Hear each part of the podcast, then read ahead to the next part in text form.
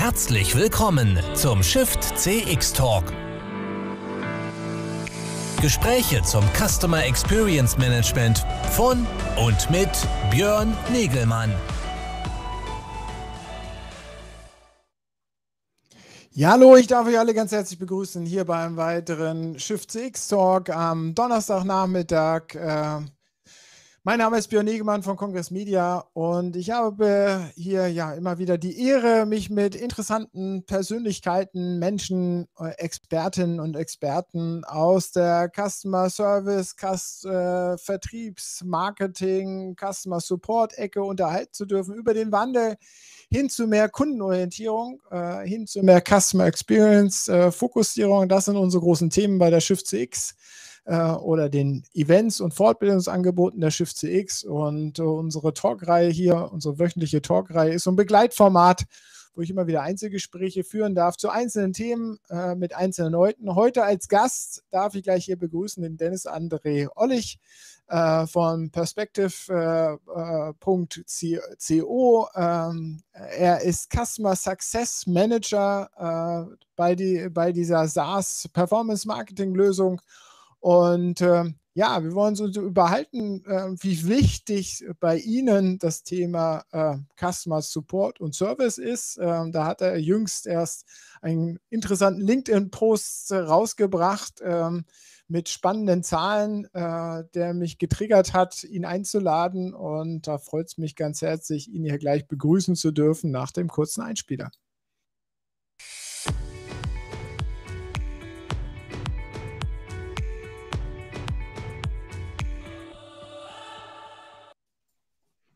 Da sind wir. Hallo. Dennis. Hallo, grüß dich.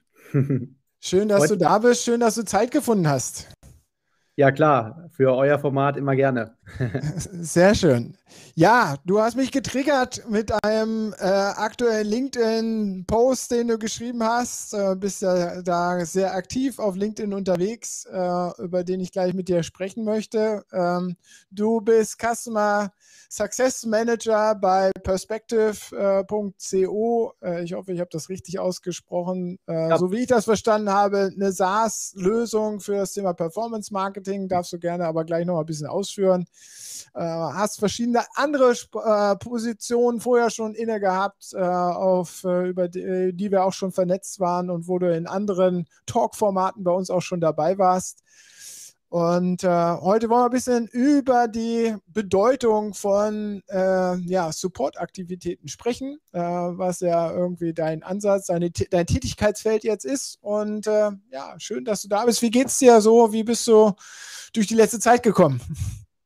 Ja, super. Freut mich natürlich auch ähm, sehr, heute mal wieder hier zu sein ähm, und gerade über ein Thema mit dir zu sprechen, was mir persönlich sehr am Herzen liegt, ähm, weil ich ähm, glaube auch immer, dass Unternehmen nur dann erfolgreich sind, wenn, wenn die eigenen Kunden es auch sind.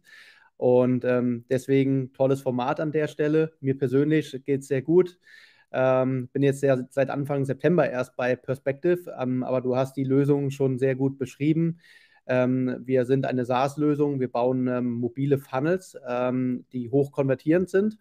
Und ähm, genau, das ist ein, ein interessantes Gebiet, ähm, weil wir auch darüber jetzt natürlich schon sehr viele Kunden gewonnen haben. Wir haben ähm, aktuell knapp 3000 Kunden.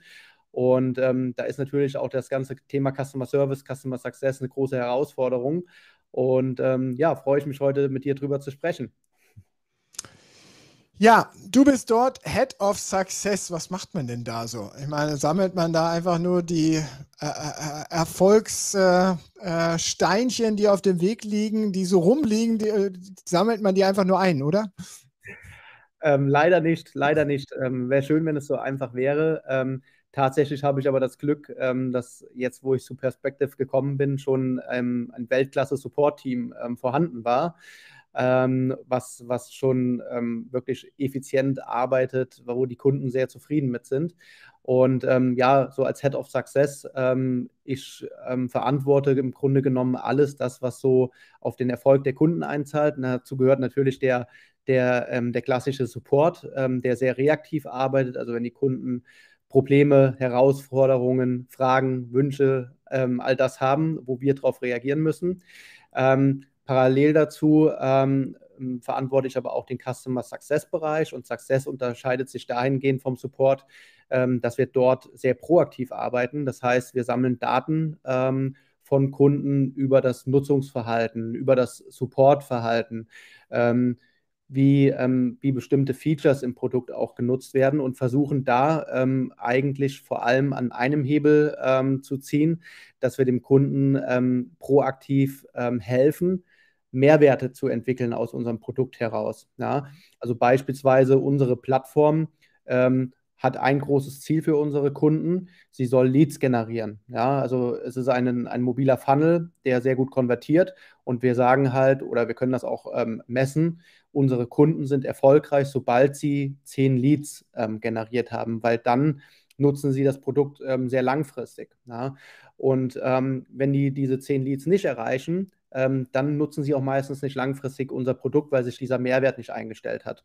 Und da setzt Customer Success an, dass wir diese Daten tracken und einfach schauen, wie können wir den ähm, Kunden dazu verhelfen, schneller an diese zehn Leads zu gelangen. Das ist ja ein gängiges, äh, äh, gängiges Rollenmodell sozusagen im Software-Business, dieses Customer. Success Management. Das hat ja was ein bisschen was mit Onboarding zu tun, oder? Dass man den Kunden in das Produkt so einführt oder ihn dahingehend so unterstützt und befähigt, dass er das Produkt in, in der Idee benutzt, wie ihr das denkt, wie es erfolgreich werden kann. Genau, ähm, das ist richtig, was du sagst. Und diese Onboarding-Phase, das ist natürlich auf einer Customer Journey, ähm, die noch sehr viel weiter geht im Idealfall.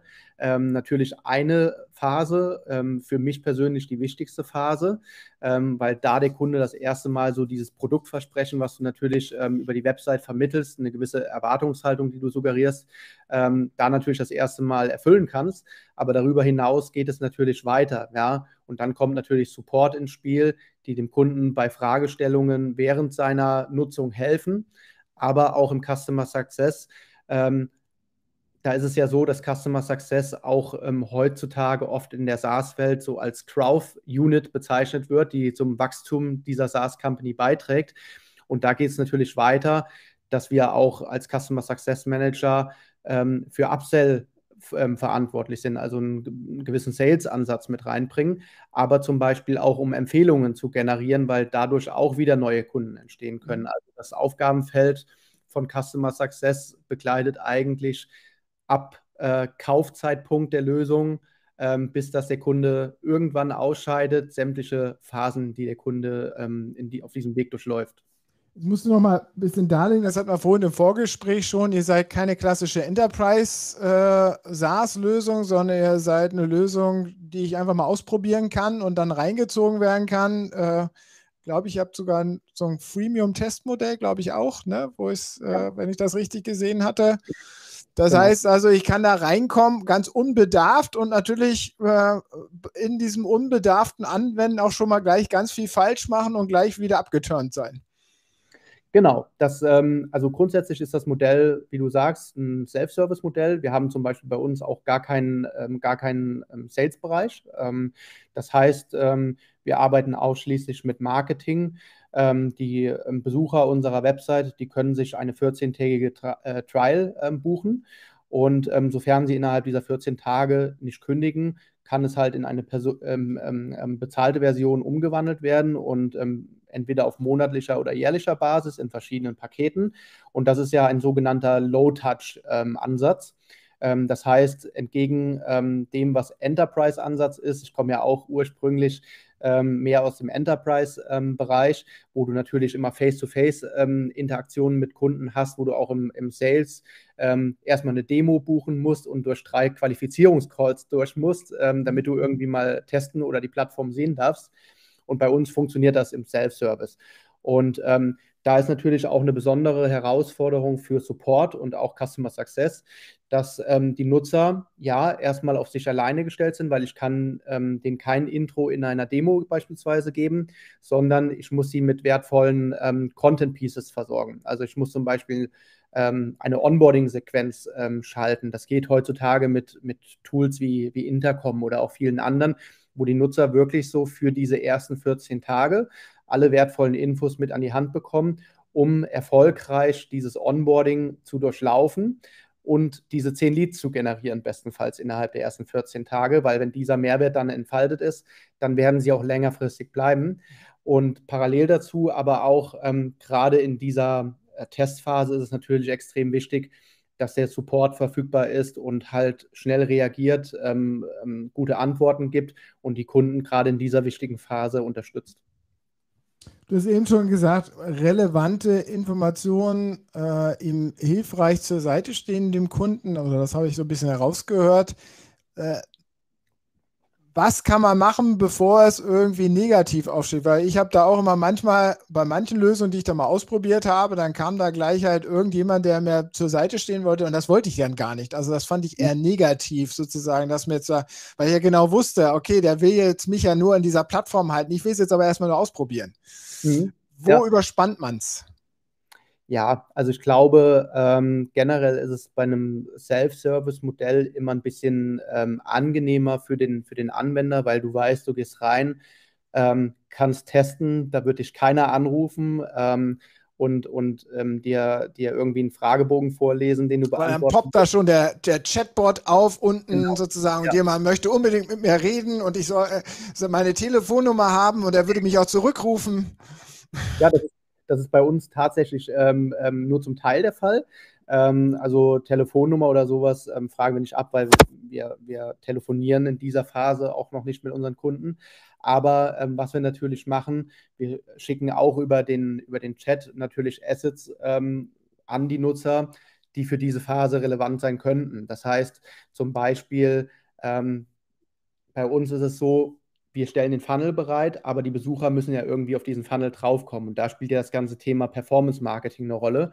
Jetzt ist es so, dass es natürlich viele kleinere Agenturen oder, ähm, oder One-Man-Shows gibt, die wirklich ähm, ja erstmal ähm, denken, mit dem Funnel bin ich erfolgreich und wissen aber noch gar nicht so genau, wie bekomme ich denn jetzt mit Ads und so weiter Besucher auf meinen Funnel, weil ohne dass vorne was reinkommt, kann der Funnel halt nicht konvertieren.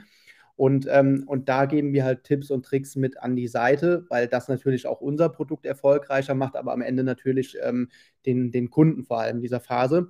Da gibt es aber natürlich auch immer die Möglichkeit, dass man sagt, hey, ich klicke das erstmal weg und äh, versuche mich mal hier selber einzulesen. Also sind aber eher so thematische äh, Learn Nuggets, nenne ich es mal.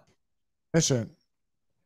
Wir haben ja äh, schon äh, Zuhörerinnen, Zuschauer, die ja hier auch, rein, auch reinrufen. Die Claudia Grarek äh, ruft Hallo rein. Wir grüßen zurück. Äh, schön, dass du da bist. Und wir, schön natürlich auch alle anderen Zuschauenden, die sich noch nicht geäußert haben, die ich aber hier in Zahlen sehe. Schön, dass ihr dabei seid. Ähm, jetzt hast du dieser Tage da so ein LinkedIn-Post abgesetzt. Ähm, natürlich auch erstmal äh, eine Erfolgsmeldung. 3000 Kunden, 476 Support Conversations, äh, 98% CSAT, unter 5 Minuten First Reply Time und 33 Minuten Closing Time. Unser ja. stärkster Support-Monat bisher. Wie erklärst du dir das? Also, ähm, erstmal. Gutes Team wahrscheinlich, ne? Ja, das, das in erster Linie. Das muss ich aber ähm, nicht nur einfach so sagen, sondern das ist tatsächlich der Fall. Wir, wir haben da wirklich ein, ein sehr gutes Team, ähm, was vor allen Dingen, glaube ich, auch ähm, ja, so, ein, so ein paar Werte mit sich bringt, ähm, die ganz wichtig sind. Also wir haben zum Beispiel auch in unter, unseren Unternehmenswerten verankert ähm, Customer Obsession ähm, und, und dass wir wirklich ja eine Leidenschaft für unsere Kunden haben. Und das spüre ich nicht nur bei unserem Support-Team, sondern dem Unternehmen auch jeden Tag. Ähm, das schlägt sich auch in Qualität und Design nieder. Ähm, aber man muss natürlich auch ähm, ja, einfach sagen, es hängt natürlich auch noch ein bisschen mehr dran. Ähm, und zwar, wenn du 3000 Kunden hast, das ist natürlich was anderes als im Enterprise-Bereich, wo du 150, 200 Kunden hast. Ähm, da sind extrem viele Nutzer auf der Plattform, die ähm, extrem facettenreiche Fragen haben. Ähm, Fragen dahingehend, ähm, ähm, wie das Produkt zu bedienen ist, Fragen zur Abrechnung, Fragen ähm, zu, zu Features aber auch zum Beispiel Feature-Wünsche einreichen, ähm, Fehlermeldungen einreichen, wo ja auch immer Prozesse hinten dran hängen. Und das war so für uns der Punkt, wo wir gesagt haben, ähm, wir müssen den Support auch so, ähm, so effizient wie möglich vom Setup her aufstellen. Das heißt, ähm, wir haben als erstes natürlich so ein ähm, Chat-Intercom, wie gesagt, eingeführt, wo wir einfach auch die Anfragen, die wir bekommen, direkt aus dem Tool heraus in Tickets ähm, clustern können ähm, und einfach das direkt dokumentiert haben. Weil wenn jetzt jeder anrufen würde, sage ich mal, dann äh, müssten wir das ja intern auch nochmal dokumentieren, weitergeben etc. Ja. Ähm, das ist so das, das Grund-Setup. Ähm, ähm, das andere ist aber auch, ähm, dass wir sehr viel natürlich auch ähm, mit standardisierten Prozessen arbeiten. Also dass wir beispielsweise ähm, uns ein sehr umfangreiches Help Center und Antwortvorlagen ähm, aufgebaut haben, die uns quasi helfen, ähm, eine gute Antwort zu liefern, die natürlich ähm, meistens auch immer ein Stück individualisiert werden müssen. Es ist jetzt nicht so, dass wir aufs Knöpfchen drücken und ähm, die Antwort direkt rausschicken können, aber es hilft uns einfach ungemein, um diese Antwortzeit zu verkürzen und ähm, ja, die, die, also wenn jemand sagt, hey, ähm, Domain-Anbindung ähm, habe ich eine Frage zu, dann ist das quasi unser Schlagwort und das ja. können wir in unserem Support-Tool halt danach suchen, welche Help Center-Artikel, welche ähm, Antwortvorlagen haben wir dazu. Und das macht uns sehr schnell und deswegen können wir auch so viele Konversationen ähm, handeln. Gleichzeitig achten wir aber da ähm, bei allem Content, den wir so für uns als Knowledge Base haben, auch auf eine extrem hohe Qualität. Ähm, und das schlägt dann halt darin nieder, dass die Kunden auch mit den Antworten zufrieden sind, die sie erhalten. Sprich, der C-Set ist relativ hoch. Den fragen wir dann ähm, in der Form ab, wenn zum Beispiel eine Konversation mit dem Kunden geschlossen wird. Also das Ticket wird geschlossen. Ähm, dann kommt eine, eine, Abfrage, wie zufrieden warst du mit dem Support? Und dann kann das Ganze halt bewertet werden. Daraus, daraus ergibt sich dieser C-Set. Und ähm, da haben wir uns kontinuierlich ähm, gesteigert. Ich habe hab jetzt eben mal reingeschaut, diese Woche sind wir sogar ähm, bei glatt 100 Prozent. Vielleicht mache ich dann nächste Woche nochmal einen Post dazu. ähm, aber ähm, ja, da, da gehört schon auch ähm, eine gewisse ähm, Struktur, eine gute Substanz dazu. Und dass das alles nicht nur eher äh, so leere Worte sind, sondern dass das äh, äh da hinten auch wirklich stimmt, das bestätigt ja gerade die Claudia Grajek hier im äh, äh im Chat nebenbei. Ich darf das hier mal einblenden und für alle Podcast-Nachhörer auch mal hier kurz vorlesen. Sie äh, konstatiert hier einfach, der Support ist einfach stark. Als Nutzerin habe ich zu jeder Zeit das Gefühl, dass mir Support helfen will. Und äh, dann auch die Antwortqualitäten sind äh, sehr gut. Also sprich, ihr macht da schon sehr viel richtig. Wenn wir es jetzt mal abstrahieren, ähm, was steckt dahinter? Also Prozesse standardisieren, möglichst effizient organisieren, dass dann Freiraum ist für den Agenten, also für die Support-Mitarbeiterinnen und Mitarbeiter an dieser Stelle auf den Kunden wirklich eingehen zu können. Sodass alles, was so an administrativen Drumherum eigentlich immer zu erledigen ist, eigentlich Systeme erledigen und man sich wirklich auf den Kunden einstellen kann. Ist das das Erfolgsrezept? Ja, definitiv, ähm, definitiv ähm, der wichtigste Teil davon, ähm, weil ähm, ich sag mal. Weil die Klausel ja bestätigt ja, dass er mit viel ja. Empathie und Gefühl sozusagen auf sie zukommt. Ja, genau. Ne? Liebe, liebe Grüße auch an, an Claudia. Ähm, wir, wir, wir, kennen uns ja. Sie ist ja eine Power-Userin unserer, unserer Plattform. Und ähm, ja, es ist definitiv so. Ich glaube, wichtig ist es, diese, diese Customer Obsession zu leben, dass man auch wirklich jedem Kunden individuell helfen möchte. Und ähm, dafür ist es natürlich wichtig, dass du halt ähm, ähm, ja ein, gutes Fundament an, an, an Wissen hast zu den Supportfällen, zu den, zu den Anwendungsfällen ähm, der Kunden ähm, aber auch entsprechende Tools als Unterstützung hast, um halt einfach dieses Gerüst effizient ähm, zu schnüren. Und ähm, das ist, glaube ich, das Entscheidende in, in dem Bereich, wodurch dann halt auch Antwortmöglichkeiten ähm, unter vier Minuten ähm, da sind.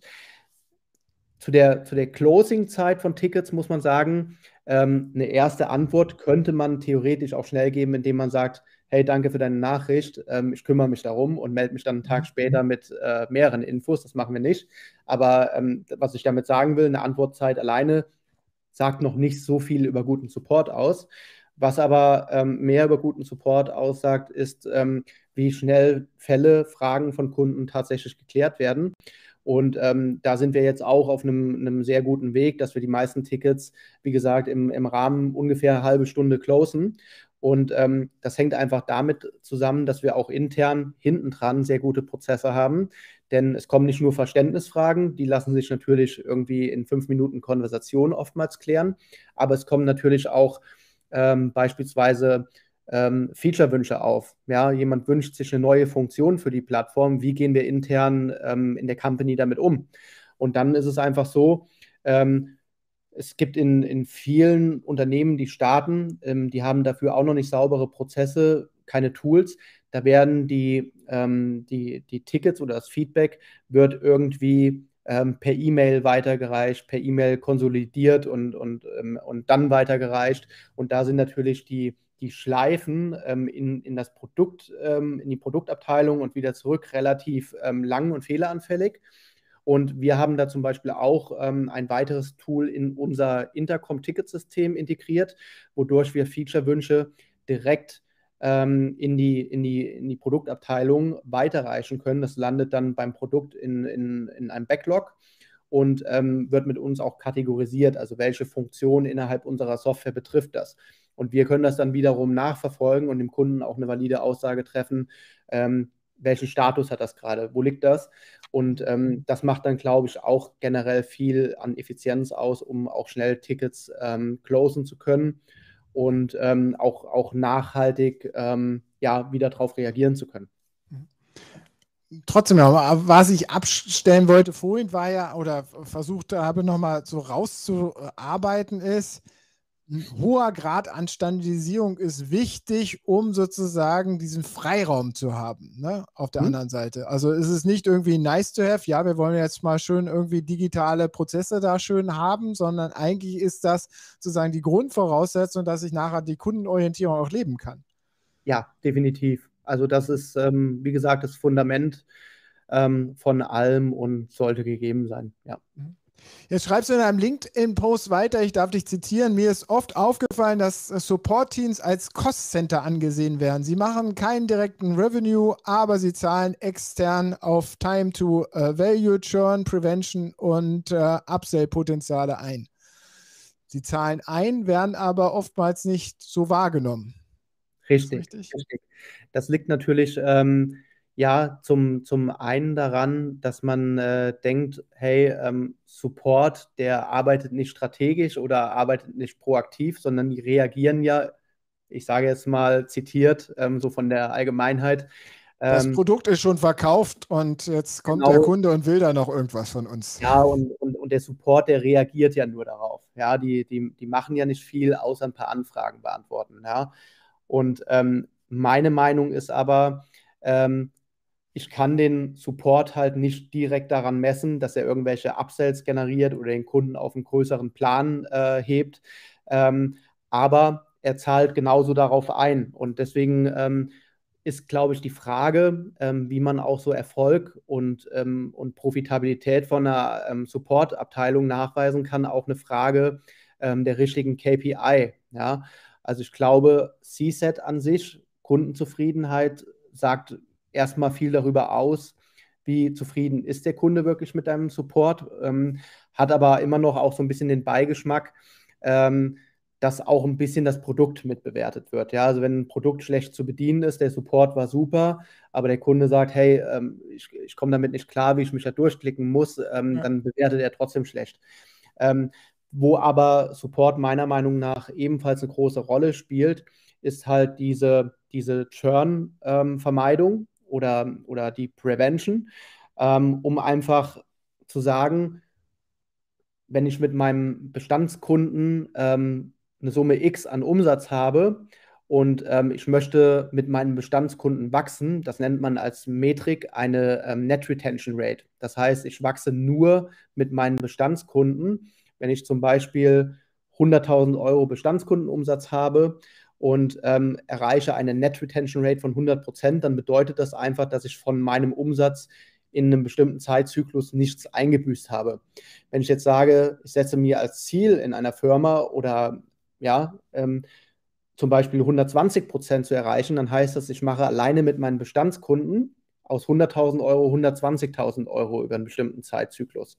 Und, ähm, und da spielt meiner Meinung nach ähm, Support auch eine ganz große Rolle und ist dann eben nicht nur noch Cost Center, sondern auch irgendwo Profit Center, weil sie halt da dabei helfen, Churn zu vermeiden, indem sie ähm, kritische Fragen, die vom Kunden kommen, wo er vielleicht nicht weiter weiß, wo irgendwelche Bugs gemeldet werden, ähm, die vom Support effizient weitergereicht werden, damit sie gelöst werden. Damit hilft der Support, um Kündigungen zu vermeiden oder auch Kündigungen äh, oder, oder Kunden erst überhaupt in Kündigungsgefahr zu bringen. Ja.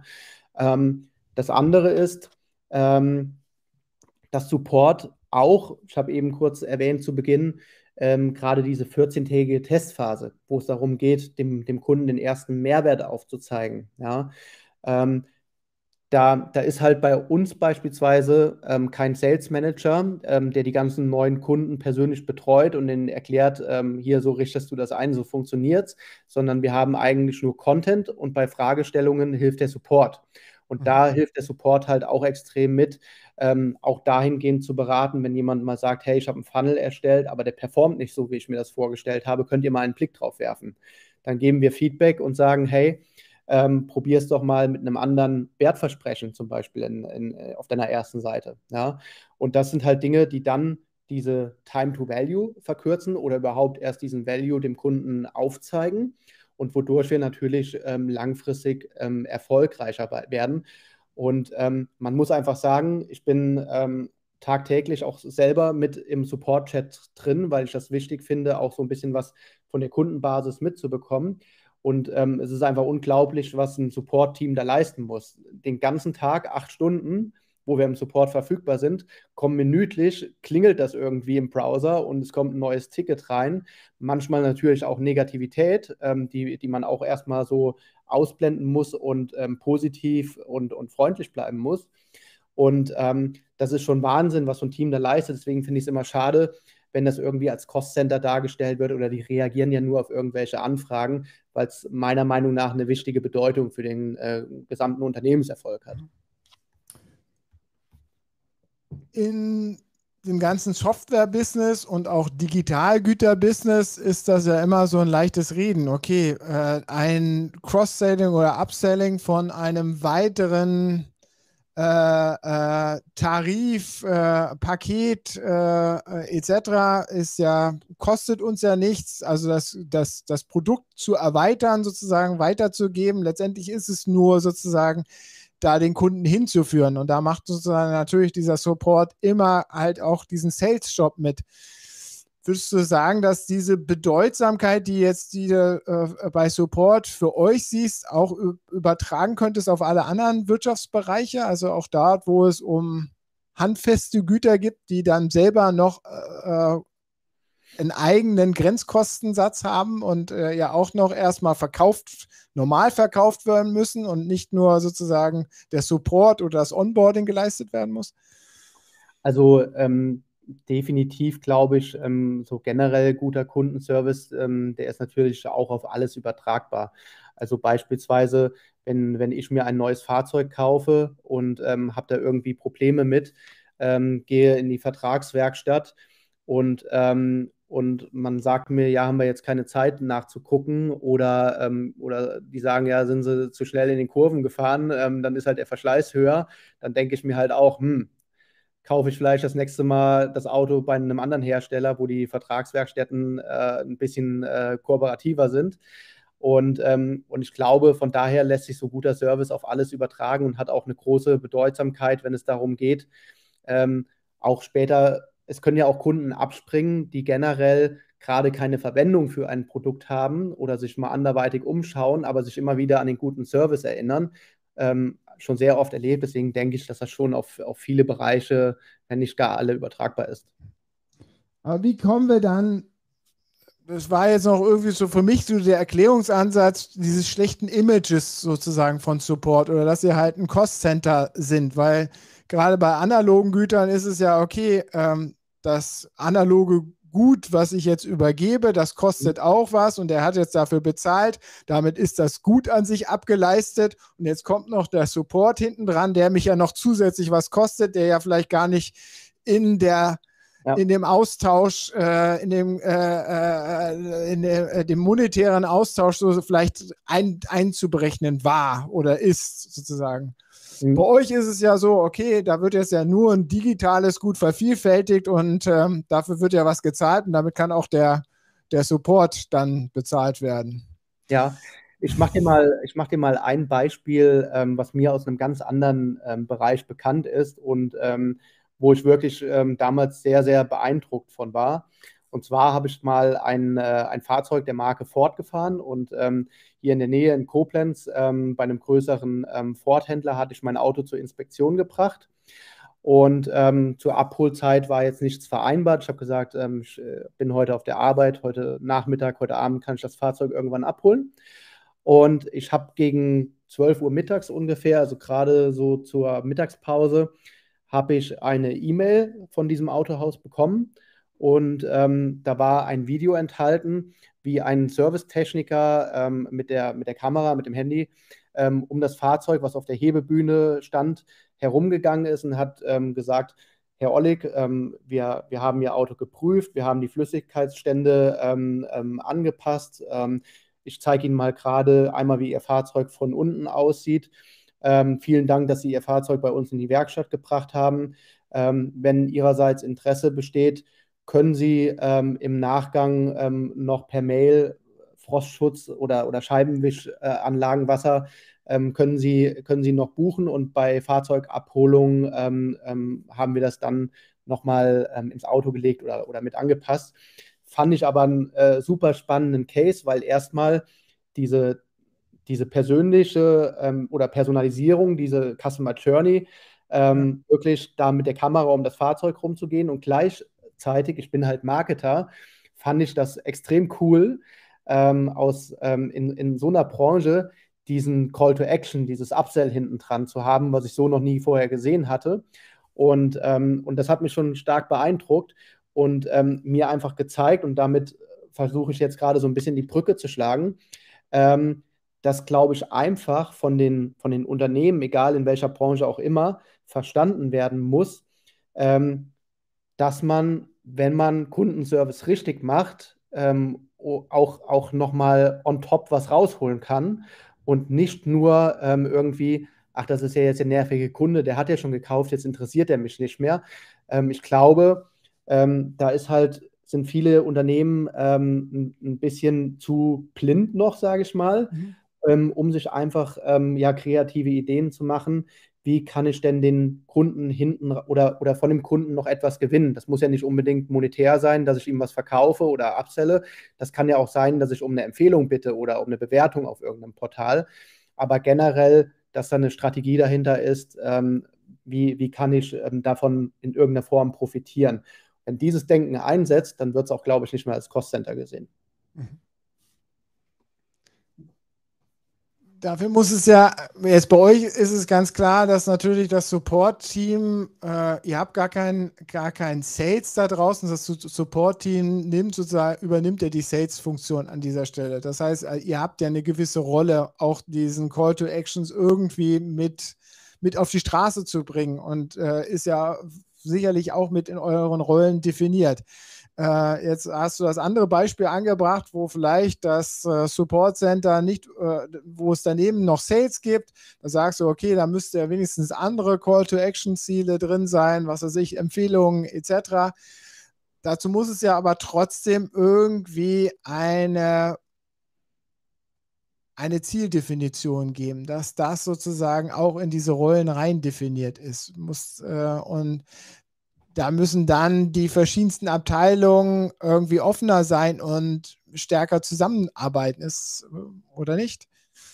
Ja, also ähm, sprichst du ein wichtiges Thema an. Ähm, ich bin auch ein großer Fan und das ähm, setzt sich auch nach und nach gerade so in dieser Startup- und, und SaaS-Branche immer weiter durch, dass man ähm, dass man hauptsächlich in eine Richtung geht, wo auch die Abteilungen stärker miteinander interagieren. Es gibt sogenannte Pod-Modelle, ähm, so ein Sales-Pod beispielsweise, setzt sich zusammen. Das ist quasi ähm, ein Team, was um den Kunden herum gebaut wird, was sich aus verschiedenen ähm, Personen zusammensetzt. Also zum Beispiel aus, ähm, aus einem Sales Manager, der qualifiziert, aus einem Sales Manager, der einen Abschluss macht und zeitgleich aber aus einem Support Manager, der speziell dem Kunden für Rat und Tat zur Seite steht und zusammen ähm, stiften die halt so viel Mehrwert mit ihren verschiedenen Fähigkeiten, um den Kunden zum Erfolg zu führen.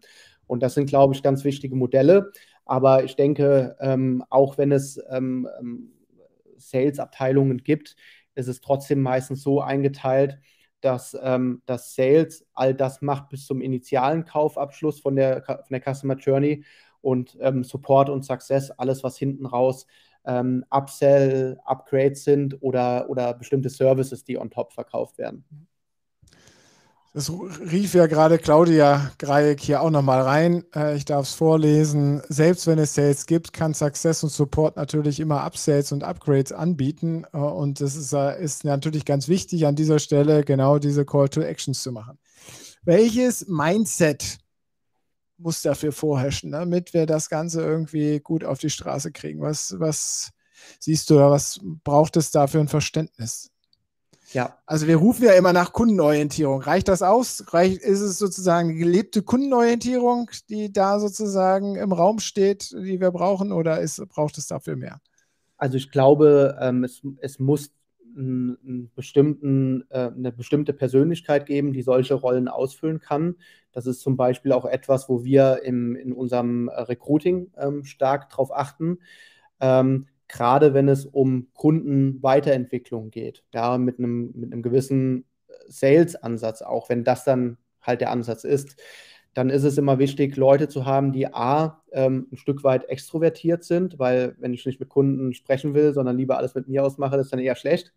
Ähm, aber zeitgleich auch irgendwo ähm, so ein Business Development Hintergrund haben, also wirklich sich damit ähm, beschäftigen, die Zusammenhänge verstehen, wie kann ein Geschäft sich weiterentwickeln. Ähm, weil das ist einerseits wichtig ähm, für, für uns als Unternehmen, dass, ähm, dass eine Person weiß, okay, das und das hat folgenden Einfluss auf die Weiterentwicklung unseres Geschäfts. Andererseits aber auch wirklich operativ, wenn ich mit dem Kunden zusammenarbeite, ähm, zu wissen, wie kann ich dem Kunden helfen, mit unserer Lösung sich weiterzuentwickeln. Also ein Stück weit so ein strategischer Ansatz.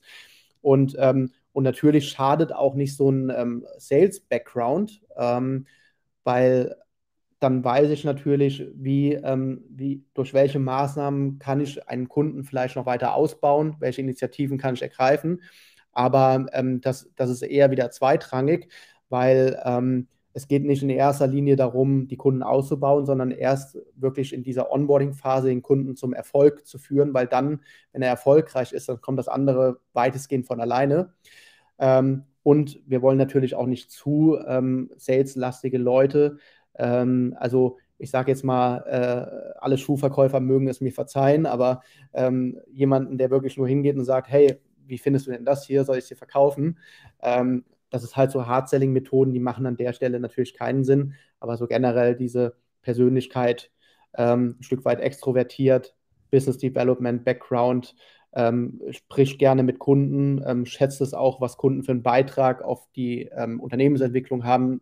Das sind eigentlich so die richtigen mhm. Personen. Aber das das Opportunitätsfenster, wo ihr mit dem Kunden sozusagen dem Kunden was an, zusätzliches anbieten könnt, ist ja eigentlich sehr schmal. Es ist, es ist ja immer genau in ganz bestimmten Support-Tickets, Anfragen sozusagen, äh, die der Kunde gestellt hat. Oder ihr habt über Daten äh, herausgefunden, dass es da Anwendungsprobleme gibt und ihr geht proaktiv auf zu. Aber da sind ja sehr schmale Opportunitätsfenster, wo er was anbieten kommt. Das sprich, man muss da ja schon dann, wenn man was anbieten möchte, schnell zum Anbieten kommen.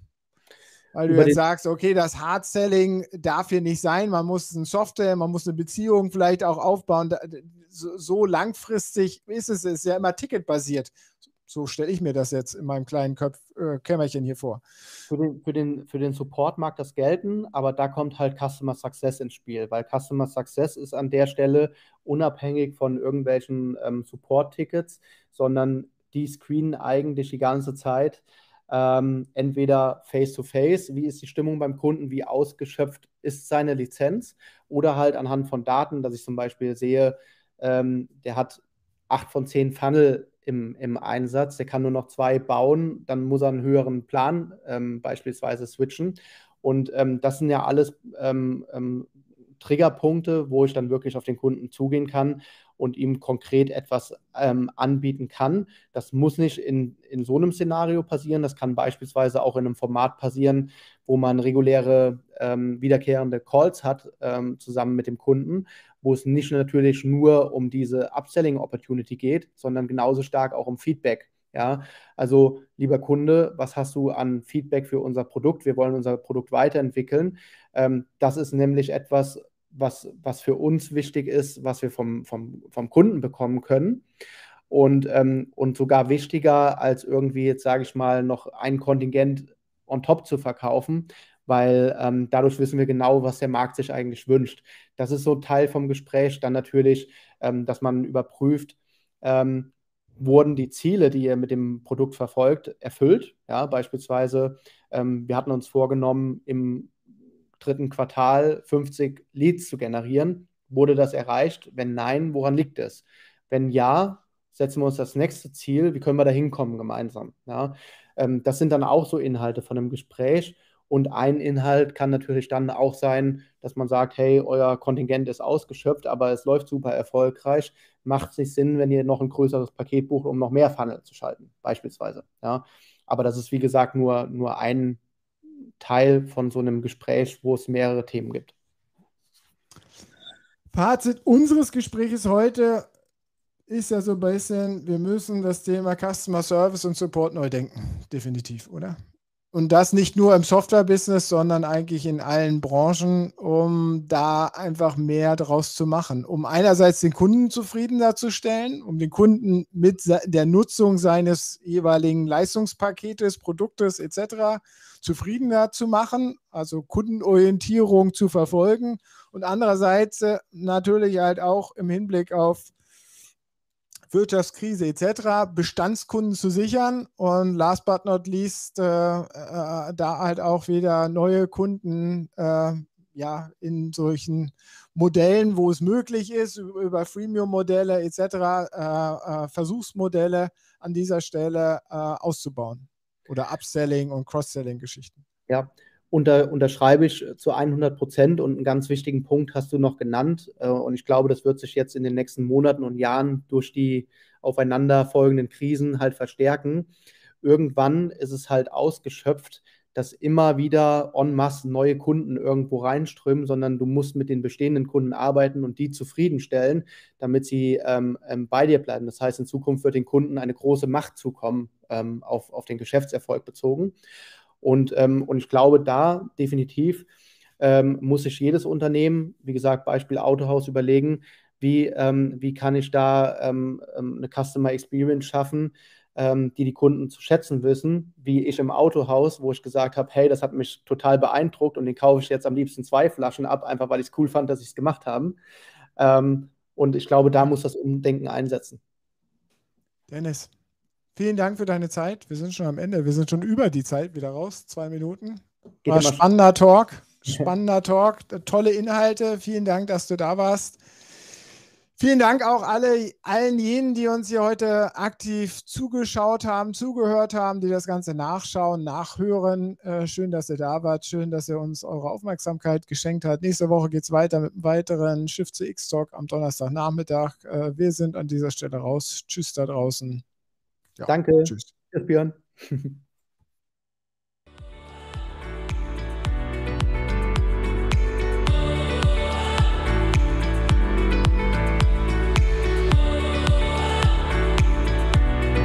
Das war der Schiff CX Talk mit Björn Negelmann von Congress Media. Mehr zu Schiff CX auf der Website schiffcx.de.